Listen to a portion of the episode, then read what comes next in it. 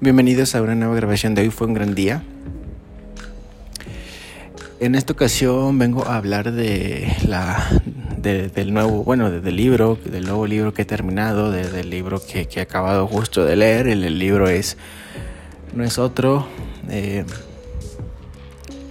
sino el de Alicia en el País de las Maravillas, un clásico, por supuesto, que, que ya tenía en mi lista de, de cosas por leer y estoy, estoy, eh, no estoy decepcionado, estoy asombrado y estoy como cuando acabas tú de leer o de ver algo y dices, ¿qué, qué, qué, qué pasó aquí? ¿Qué ocurrió aquí?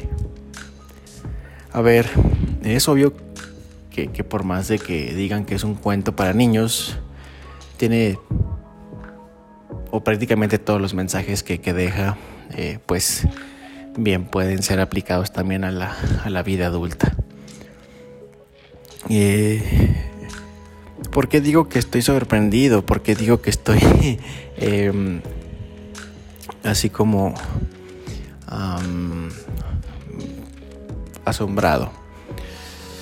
Porque no es una historia, ¿sabes? Que tenga como que bien marcado un principio, un fin, un, clímax.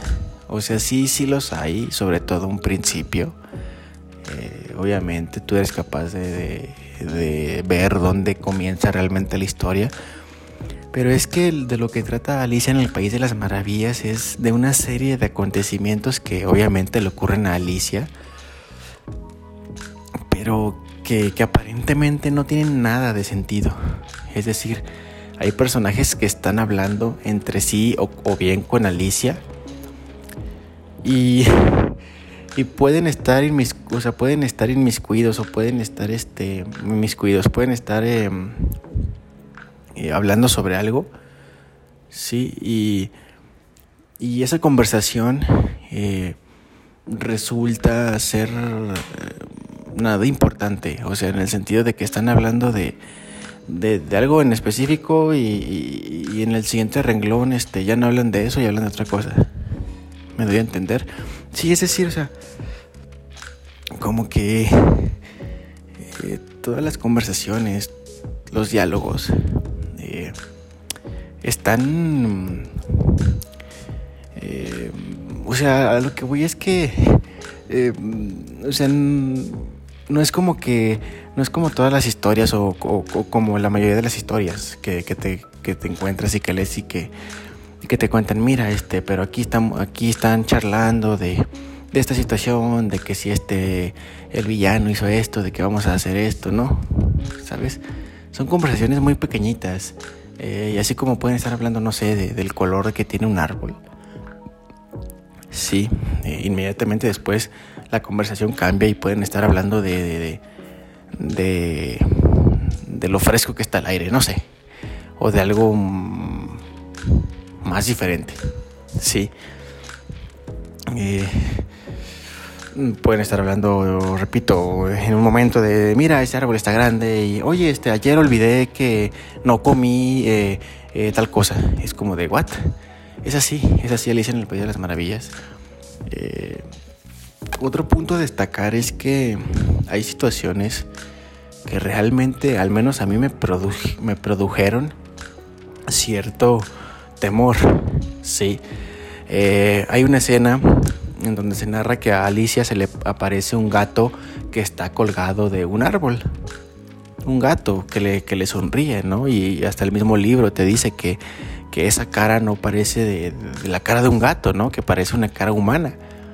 Posteriormente narra el autor que ese gato desaparece, va, va desapareciendo y lo único que queda visible es su sonrisa. En el aire. Es como de, ¿what? ¿Sabes? Eh, esa vez eh, yo lo estaba leyendo y dije, esto, esto está, está algo, algo oscuro, ¿no? y así como esta situación hay otras. Eh, digo, esta, esta a mí es la que me pareció pues un poquito más eh, eh, fuerte, ¿no? En, cierto sentido. hay otras, por ejemplo, en, en, la que hay una, hay una mamá que, maltrata a una hija. Digo, no, no es nada así explícito, ¿no? Ni, ni mucho menos, pero pues eso ocurre y varias, varias cosas más. Entonces, por más de que, repito, se venda como que es un libro de niños y, esto y lo otro, eh, obviamente hay un trasfondo mucho más adulto, mucho más maduro y en ciertas ocasiones mucho más oscuro. Sí. No es un libro de miedo, no es un libro de suspenso, obviamente, pero sí es un libro que, que te genera ciertas sensaciones extrañas cuando lo estás leyendo. Eh, hay que también tener como que eh, estar bien atento de lo que estás leyendo porque ahí existen muchas metáforas, eh, existen eh, muchas metáforas y tienes que estar bien atento de qué es lo que se dice o cuál es el mensaje que realmente quiere indicar el autor. es de lo que más me gustó, ¿sabes? O sea, como que, que, o sea, que, que Alicia en el País de las Maravillas es como también un, un juego de palabras, o sea, que, que, tú estás leyendo una cosa y, y tú sabes como que hay algo ahí, ahí, ¿sabes? O sea, tienes que encontrar la, la interpretación adecuada, la interpretación correcta sobre qué está pasando, sobre qué me trata de decir, ¿sabes? Es eso. Realmente es lo que, lo que más me gustó de, este libro. Y de los personajes también eh, hay algo que quiero comentar, puesto que eh, personajes y situaciones, ¿no? Pero en cuanto a los personajes, eh, refleja, refleja ciertas situaciones tales como... Eh, o sea, a ver, recordemos que Alicia es una niña, obviamente. Entonces entra a este mundo donde todos los personajes, digamos, digo, no son humanos, pero pues eh, tienen actitudes adultas, ¿no? Y demás. Entonces, eh, reflejar muy bien como que la vida adulta, la vida de, rutinas, la vida de, querer controlar todo, la vida de, que, ah, ¿sabes? De, que hago esto a tal hora y lo tengo que hacer y, de que estoy todo el tiempo acarrereado y que estoy todo el tiempo eh, estresado y demás, ¿sí? Eh, eso se, se, ve, ¿no? Se ve ahí claramente en algunos personajes que, salen en el libro, en la obra. Y, está muy cool, está muy cool porque pues también eh, se interpreta, ¿no? Se interpreta que, que pues bueno, Alicia viaja a este país, viaja a esta tierra de las maravillas y, y, ella siendo una niña pues lo ve todo diferente, ¿no? O sea, ella no tiene esa no anda las carreras como anda cierto personaje, no está enojada por algo que, pasó o que le hicieron porque es una niña, porque simplemente quiere ser feliz, hacer las cosas que le, que le gusten y demás, ¿no? Entonces, es increíble.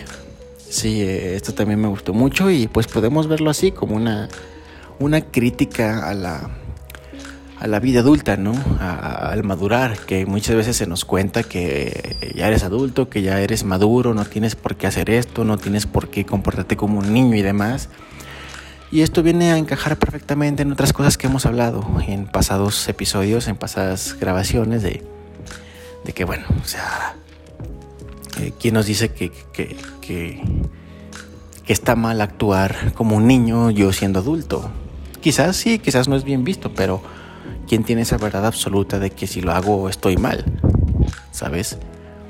Eh, eh, es, un, gran libro, sí, un libro eh, muy inteligente. Por ahí también estuve leyendo que, bueno, el, autor era, era matemático, ¿sabes? Era, era matemático, no recuerdo si, si de de profesión, pero sí, o sea, tal cual Lewis Carroll era matemático y pues también ahí se ve, en la obra se ve un sinfín de referencias a, a las matemáticas, a la lógica, a, la aritmética y demás, ¿no?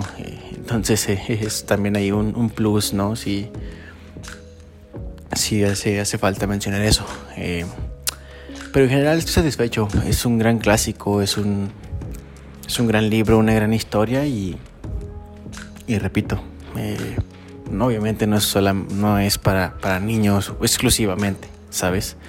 Es una historia que tiene eh, eh, un trasfondo más, sí, más adulto, como lo dije, más perverso, ¿no? En el, no, no tanto en un sentido sexual o algo así, sino más maduro, más oscuro.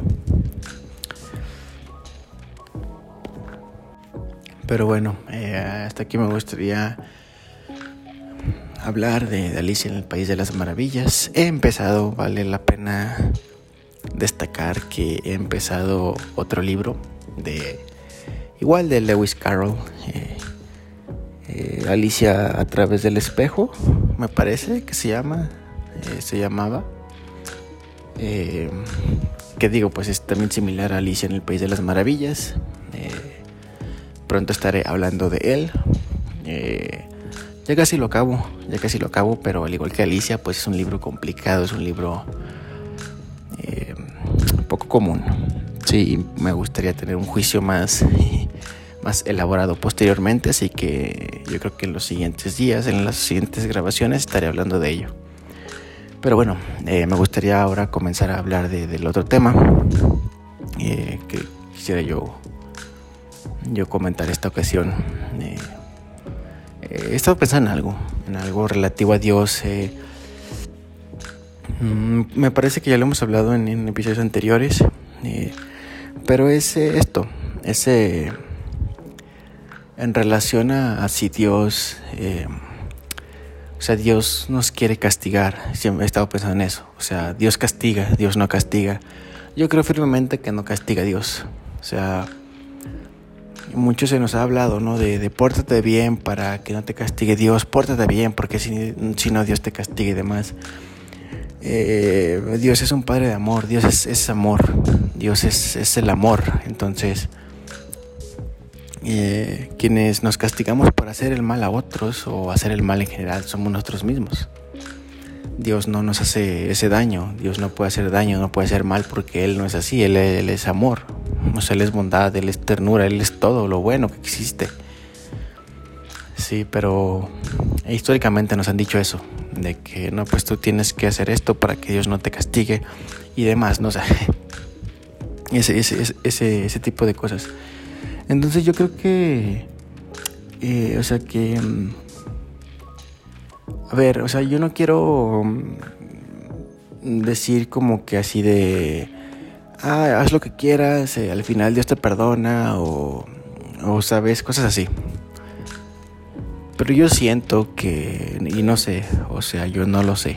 Obviamente, no tampoco quiero minimizar a Dios o, o, o dar, de restarle importancia, ¿no? Al hecho de que obviamente tenemos que hacer el bien, de que de que pues sí, caray, o sea, hay que, hay que ser buenas personas, ¿no?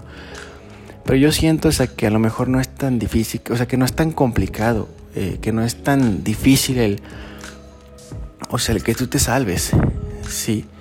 O sea, porque también muchas veces hemos oído, no, es que tú tienes que hacer esto para salvarte, es que tienes que hacer esto, es que esto, esto y lo otro. A ver, o sea, obviamente no estoy diciendo, no, pues te puedes matar y te vas a salvar, ¿no? O, puedes hacer lo que tú quieras y no hay repercusiones y demás, no. O sea, pero yo creo que... Eh, o sea, vamos, para empezar, Dios quiere la salvación de todos. De absolutamente toda persona, por más bueno, por más mala que, sea, Dios quiere que se salve.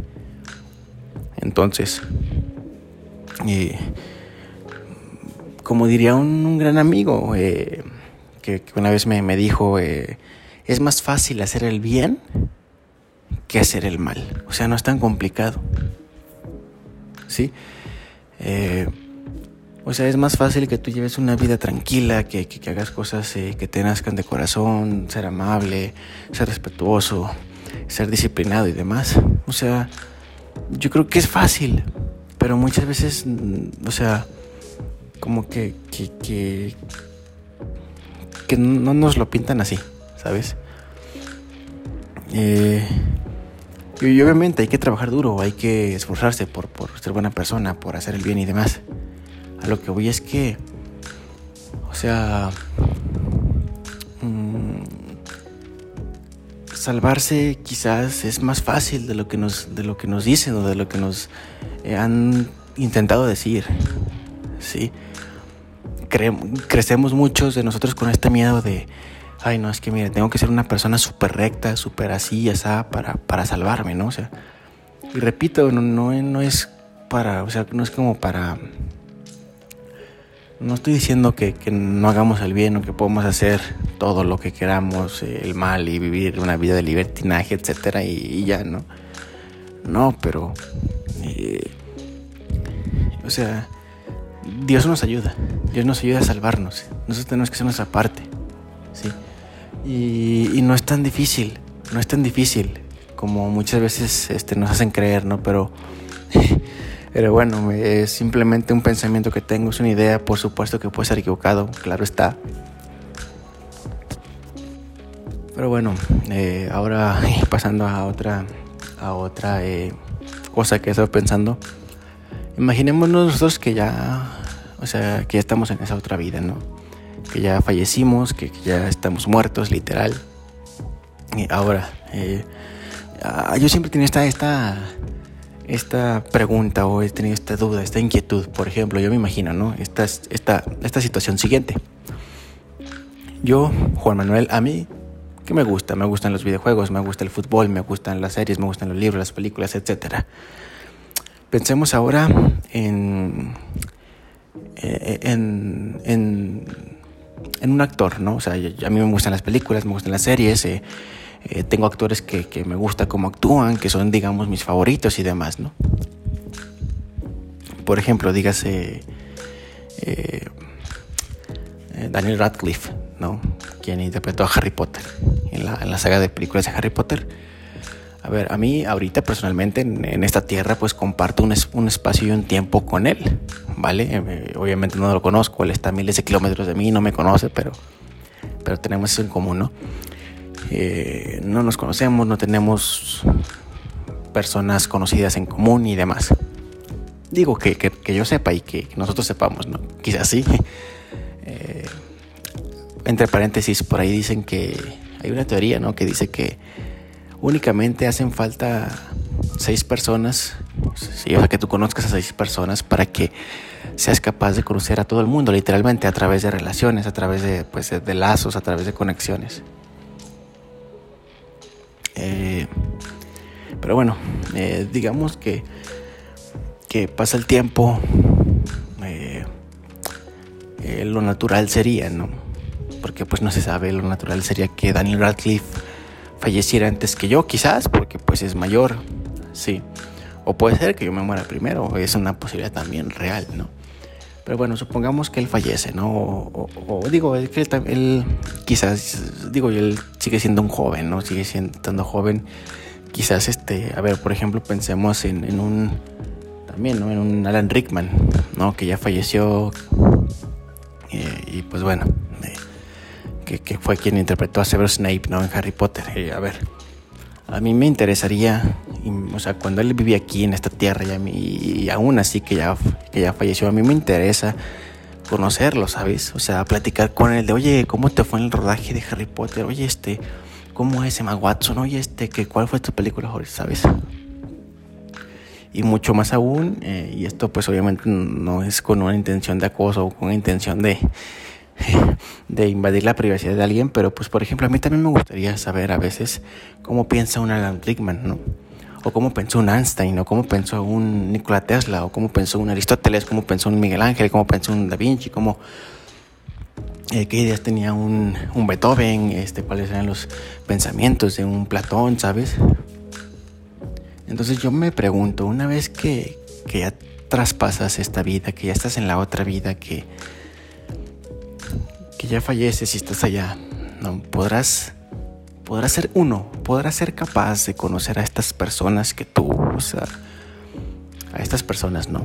Que tú admiras, y no solamente a personas famosas, sino a tu tío, tu tía, tu, tu papá, tu mamá, que tu abuelito, ¿no? Que ya fallecieron. Y dos, estando ya allá en esa otra vida, o sea, ¿cómo los verás? O sea, no sé, eh, tú solamente pensarás, ah, quiero conocer a Alan Rickman y Alan Rickman aparecerá enfrente de ti o tendrás que ir a buscarlo a otra parte, ¿sabes? O sea, no sé, son cosas que, que, pienso. Y tres, eh, o sea, pues también a mí, a mí, me gustaría, ¿no? O sea, me gustaría eh, este, conocer tal cual, ¿no? O sea, qué pensamientos tienen ellos, o sea, meterme como que en su mente, ¿sabes? Y, dado que ya estaríamos en esa otra vida donde no estamos limitados y no, vamos a estar limitados a, cuestiones físicas, científicas, de espacio, de tiempo. A ver, entonces, eh,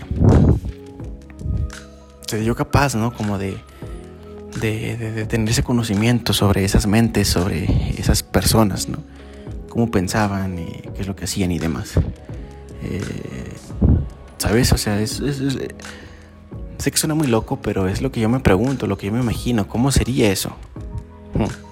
Porque es increíble, o sea, eh, yo, yo, siento, ¿no? Yo siento y lo he dicho, lo repito, o sea, estaremos en esa otra vida que es una vida sin límites. Es la, la vida real, sí. O sea, no hay límites, no, no hay mal, no hay limitaciones, no existe, no sé, digo, a lo mejor no existe en este concepto que le tenemos, a como lo conocemos nosotros. Quizás no existen límites de, de, tiempo, de espacio, ¿no? Entonces, ¿cómo, será eso? Sí. Y de aquí podemos pasarnos y plantearnos otras situaciones, otras cosas similares a estas. Sí, dado que no habrá ninguna limitante de espacio, de tiempo, de conocimiento, de lo que tú quieras. Imagínate entonces todo el panorama que se abre. Sí. Eh, puede ser yo capaz de, observar mi interior, de, ver mis células yo mismo sin, eh, sin necesidad de salir de mi cuerpo. Eh, podré yo eh, chasquear los dedos y, decir, ah, se me antoja un helado o el helado aparece enfrente mío. Hay un sinfín de cosas a veces. ¿Cómo será allá? O sea, ¿habrá campos de fútbol? ¿Habrán centros comerciales? ¿Cómo? ¿Cómo? ¿Sabes? O, será un, un, jardín gigantesco, ¿no? Un palacio, un castillo enorme tipo El Señor de los Anillos, eh, tipo Game of Thrones, no sé. O sea, siempre esto me ha, me ha llamado muchísimo la atención y, ha sido una de mis, de mis áreas de mayor interés en la vida, ¿no? Pero bueno, eh, tampoco se trata ¿no? de, olvidarse del presente y, vivir en, ese, en, ese otro mundo, ¿no? Al menos mientras pues estamos en, en esta vida, en esta tierra. Eh, pero pues es interesante, ¿no? Cuestionarse todo esto, todas estas situaciones, pero bueno, eh, eh, simplemente son ideas, ideas locas. No quiero decir que, esté yo en lo correcto, algún día lo sabré, cuando me muera. Y, cuando pues tenga la oportunidad de, hablar con, Dios, ¿no? O sea, increíble, increíble. Pero bueno, hasta aquí la, primera sección y ahorita volvemos enseguida. Y bueno, eh, también quisiera hablar de, otro tema que, que estaba pensando. Va a sonar muy, muy loco quizás, pero, pero yo siempre que he creído que hay cosas que... Perdón, eh, que existen, pero que no vemos. A ver, o sea, no me refiero a, por ejemplo, el viento, el, bueno, el aire, ¿no? el aire, el oxígeno, eh, el oxígeno más que nada. No me refiero a eso, no me refiero a, mm, a lo típico, ¿sabes? Eh, microbios, virus, obviamente. Obviamente, por supuesto que, creo que existen y, y existen. Pero yo tengo firmemente claro que hay otro tipo de situaciones y otro tipo de elementos, otro tipo de, de cosas, digamos, bajo la, ausencia de un término quizás correcto. Eh, tales que pueden, estas cosas pueden, eh, eh, que actúan y trabajan en, favor o en contra de ciertas situaciones. Es decir, por ejemplo, si tú estás, digamos,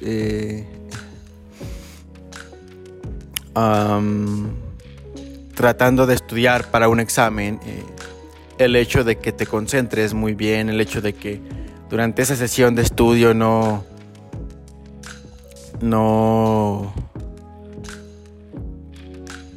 pasen cosas raras, no sé, que, que, se te rompa el lápiz, que se, que se, te, que se le acabe la tinta a tu, a tu pluma, eh, que caiga eh, un meteorito, ¿no? Por decirlo así, en, en, en, tu ubicación. Digo, sé que suena muy, muy extremo, ¿no? Pero, pero por supuesto que puede ocurrir.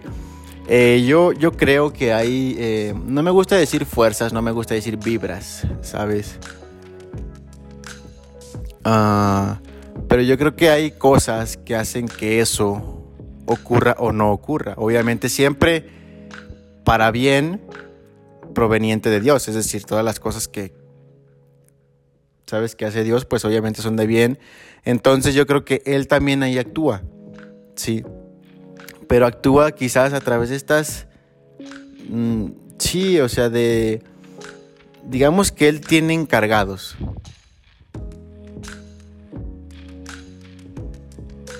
Digamos, ¿no? Tienen encargados de, precisamente eh, enviar, eh, bueno, mejor dicho, que los envía y que pues bueno, eh, te ayudan, te, te, ayudan a que no pasen estas cosas y demás, ¿no? Por supuesto ángeles, sí, pero yo también creo que, hay otras cosas, ¿sabes? O sea, cosas que no vemos, sucesos, situaciones que Dios hace que ocurran, sí, para que uh, pase todo esto, ¿sabes?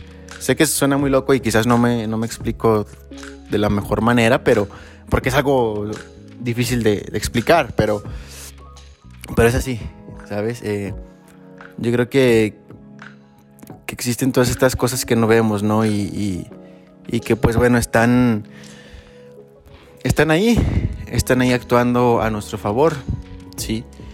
Eh, y y, también me gustaría esto llevarlo a llevarlo un poquito eh, más allá, es decir, eh, por ejemplo, ¿no?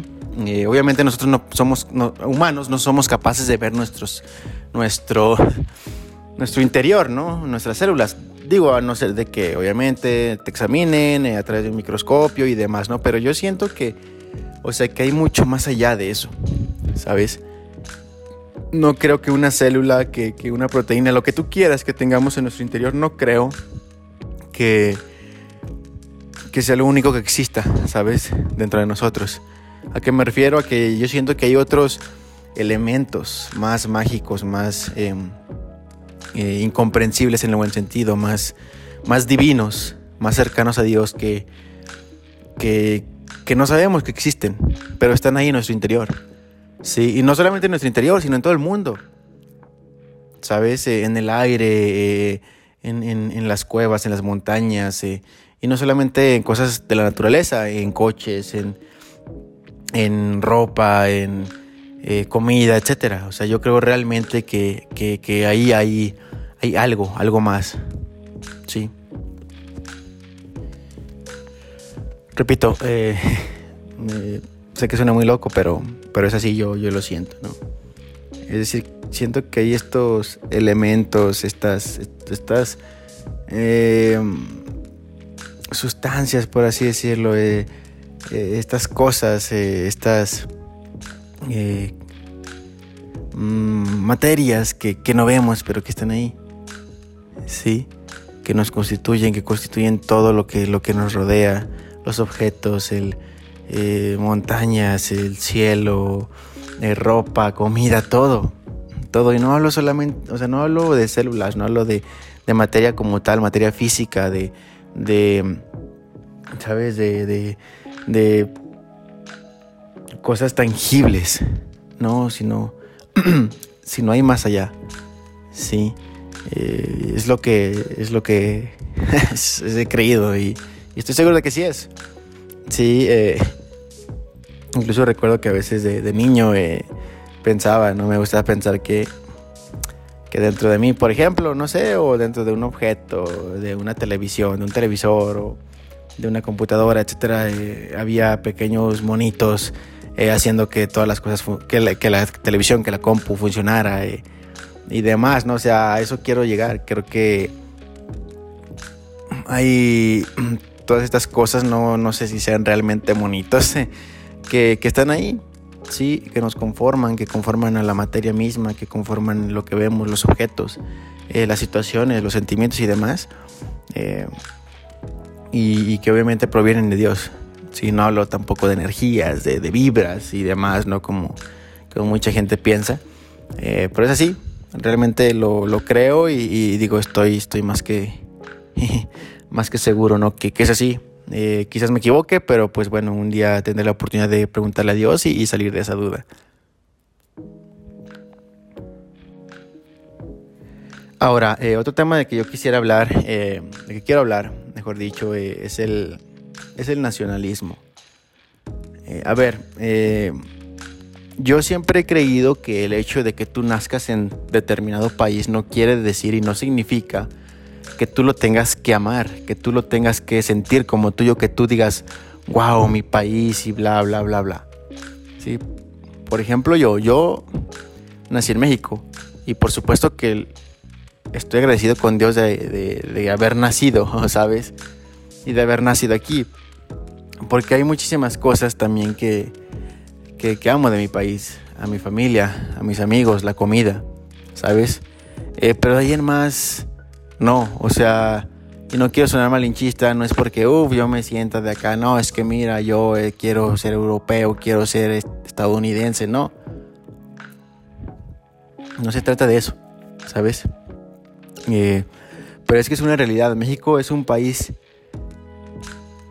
eh, muy, muy pobre, y no hablo de, de pobreza material o algo así, sino la, calidad de mucha gente es tan pobre, la, la, su, forma de ser es tan pobre, su, su eh, sabes, su, sus, sentimientos, su, educación tal cual, o sea, eh, su, aura, por así decirlo, no es tan pobre, o sea, eh, que, que, la verdad, o sea, México a mí no me gusta.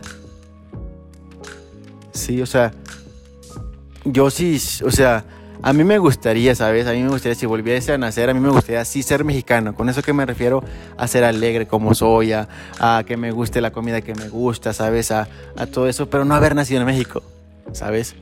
En el país, en el territorio como tal.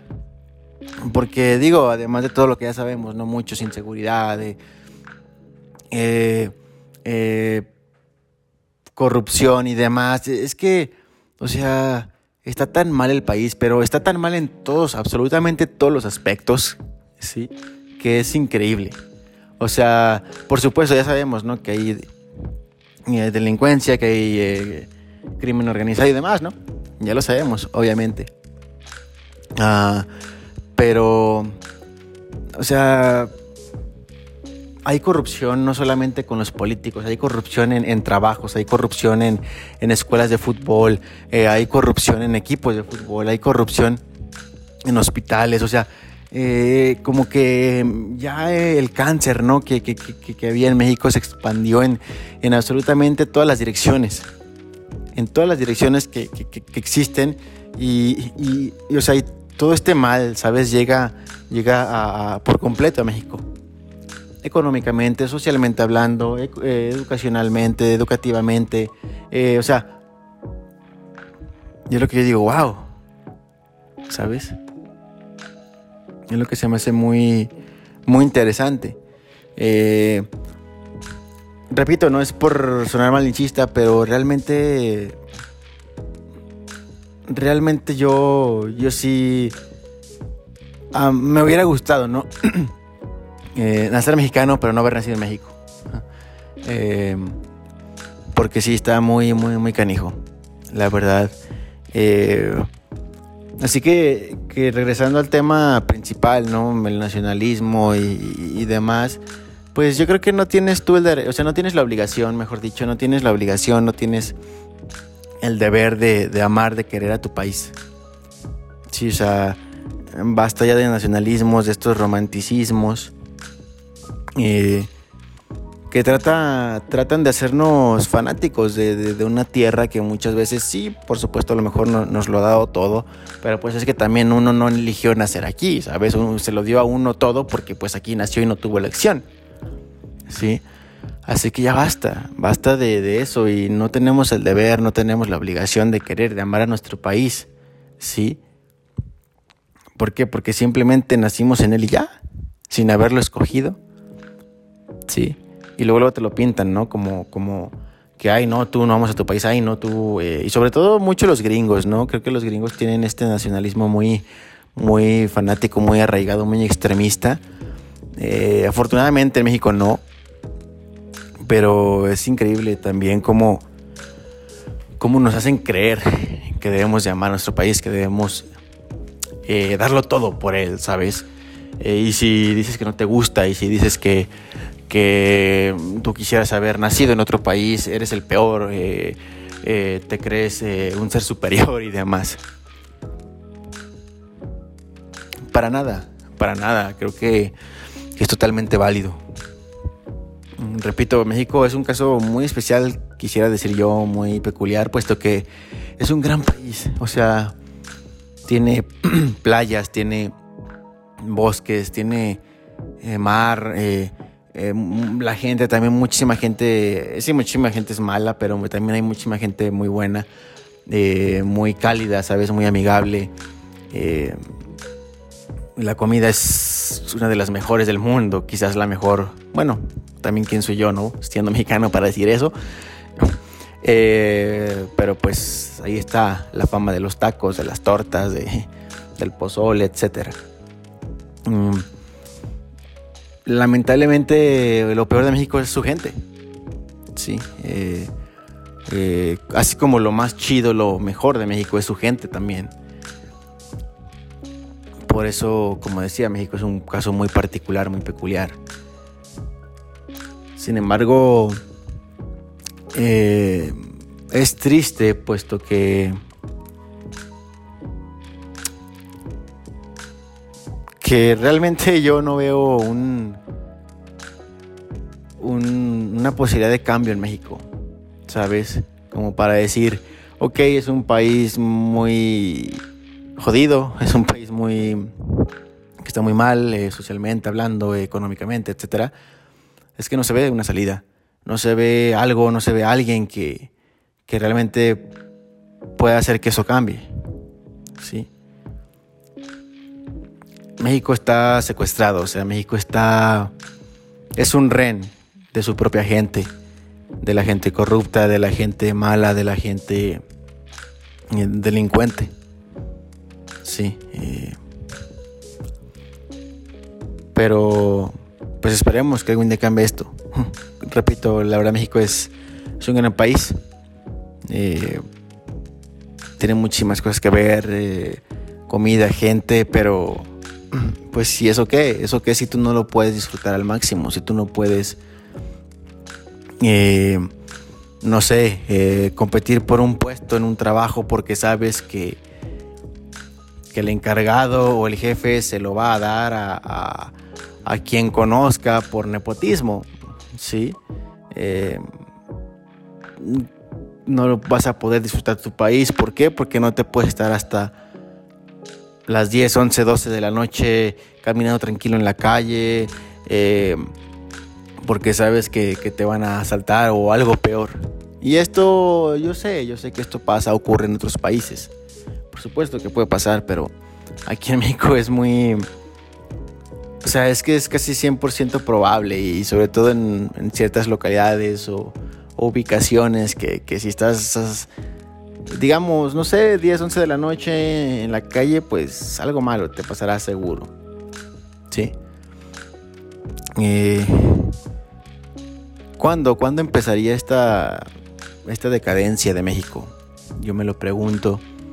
¿Sería ya cuando López de Santana vendió parte del territorio mexicano a Estados Unidos?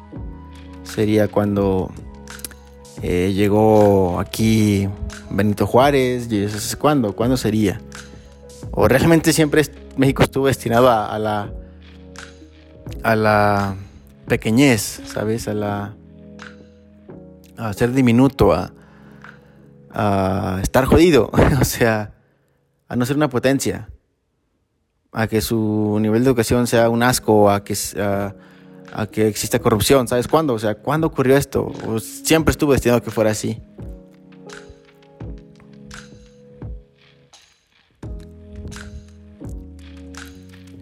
Y aprovechando que estamos hablando de esto, eh,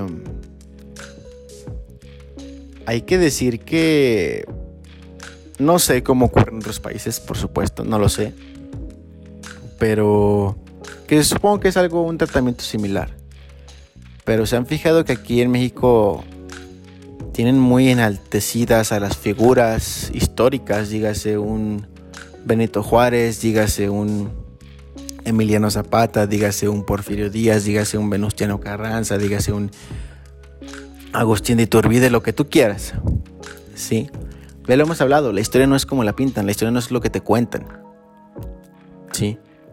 Que a mí me digan que, estas personas deben de ser enaltecidas porque existieron hace miles de años y, y, y ya, o sea, ¿sabes?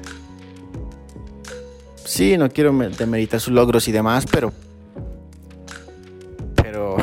no sé, siento que hay mucha enajenación, hay mucho fanatismo a esas figuras ah, históricas.